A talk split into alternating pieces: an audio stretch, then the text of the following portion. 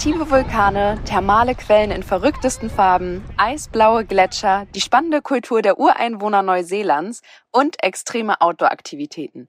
In dieser Folge von In 5 Minuten um die Welt, dem täglichen Reisepodcast von Travelbook, geht es um die Hauptstadt Neuseelands, um Wellington. Ich bin Coco, auch bekannt von Social Media als Kleinstadt Coco. Ich komme mit meinem selbst ausgebauten Van viel durch Europa und mit meinem Backpack-Rucksack raus in die weite Welt und freue mich, euch heute von Wellington auf meiner Vanreise quer durch die Nord- und Südinsel Neuseelands zu berichten. In 5 Minuten um die Welt der tägliche Reisepodcast von Travelbook. Heute geht's nach Wellington. Entweder oder. Schnelle Fragen in 30 Sekunden. Auto oder öffentliche Verkehrsmittel? Beides. Pärchen oder Familienurlaub? Ich war mit meiner Jugendliebe Flo mit dem Camper dort unterwegs, würde aber sagen, dass auch Familien eine tolle Zeit haben werden. Entspannung oder Abenteuer? Abenteuer. Kultur oder Party? Kultur. Die Geschichte der Ureinwohner, genannt Maoris, ist super spannend. Teuer oder günstig? Die Kosten richten sich natürlich immer nach Interesse und der Art und Weise, ein Land kennenzulernen. Ich würde aber sagen, Neuseeland ist eher teurer. Highlights, Lowlights, Must-Sees. Die Travelbook-Tipps. Was ist ein Highlight?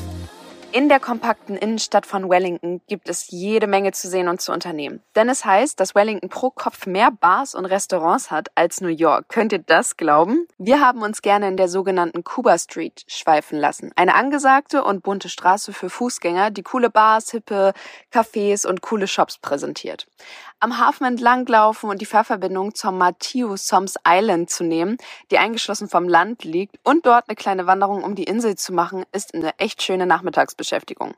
Ansonsten ist es Wellington Cable Car auf jeden Fall ein Muss. Die historische Seilbahn fährt nämlich von der Innenstadt hoch zum Wellington Botanic Garden, wo man echt einen richtig, richtig schönen Panoramablick über die Stadt und den Hafen hat. Und übrigens auch einen richtig schönen Sonnenuntergang, wenn man die letzte Fahrt runternimmt. Oben angekommen befindet sich ein überschaubares, aber echt interessantes Cable Car Museum, sogar mit kostenlosen Eintritt. Darin werden früher genutzte Kabinen zum Beispiel ausgestellt und der originale Raum, in dem noch bis 1978 die Wickelmaschine für das Cable Car im Einsatz war. Geld, Sicherheit, Anreise. Die wichtigsten Service-Tipps für euch. Wie viel Geld sollte man für eine Woche einplanen? Müsste ich die Preise in Neuseeland mit anderen Ländern vergleichen, würde ich spontan an Deutschland oder Österreich denken. Klar, manche Dinge in Neuseeland sind günstiger und andere wiederum echt viel teurer, wie zum Beispiel Alkohol, aber alles in allem kommt der Vergleich in etwa hin. Was macht man am besten, wenn es regnet? Das Wetter in Neuseeland kann wirklich unvorhersehbar sein. Einheimische machen darüber zum Beispiel gerne Witze, dass man vier Jahreszeiten an einem Tag erleben kann. Das kann ich jetzt nicht bestätigen. Wir hatten auf unserer vierwöchigen Rundreise richtig Glück mit dem Wetter, auch in Wellington. Aber stattet euch auf jeden Fall im Vorfeld schon mit Badekleidung, Regenjacke und Wollmütze aus, um jeder Witterung gewappnet zu sein. Dann kann man auch fast alles zu jeder Zeit erleben. Welche Gegend ist ideal für die Unterkunft? Die Innenstadt ist sehr kompakt, deshalb würde ich auf jeden Fall die Gegend Wellington Central empfehlen. Wie es da der Name auch schon sagt, ist die Gegend echt zentral am Wasser und an allen Aktivitäten, die dann auch in der Stadt passieren. Wie kommt man am besten hin? Wellington hat einen eigenen Flughafen. Man kann die Stadt also per Flugzeug direkt anfliegen und mit einem Mietwagen, Carsharing oder den öffentlichen Verkehrsmitteln in der Stadt von A nach B kommen. Wir hatten ja einen Camper, da wir eine Rundreise durch Neuseeland gemacht haben. Vor Ort sind wir aber viel abgelaufen oder haben ein Taxi benutzt. Mmh, Weltspeisen. Die neuseeländische Küche empfand ich als sehr international, deswegen wird bestimmt für jeden was dabei sein. Gerade weil es in Wellington super viel Angebote an Restaurants gibt.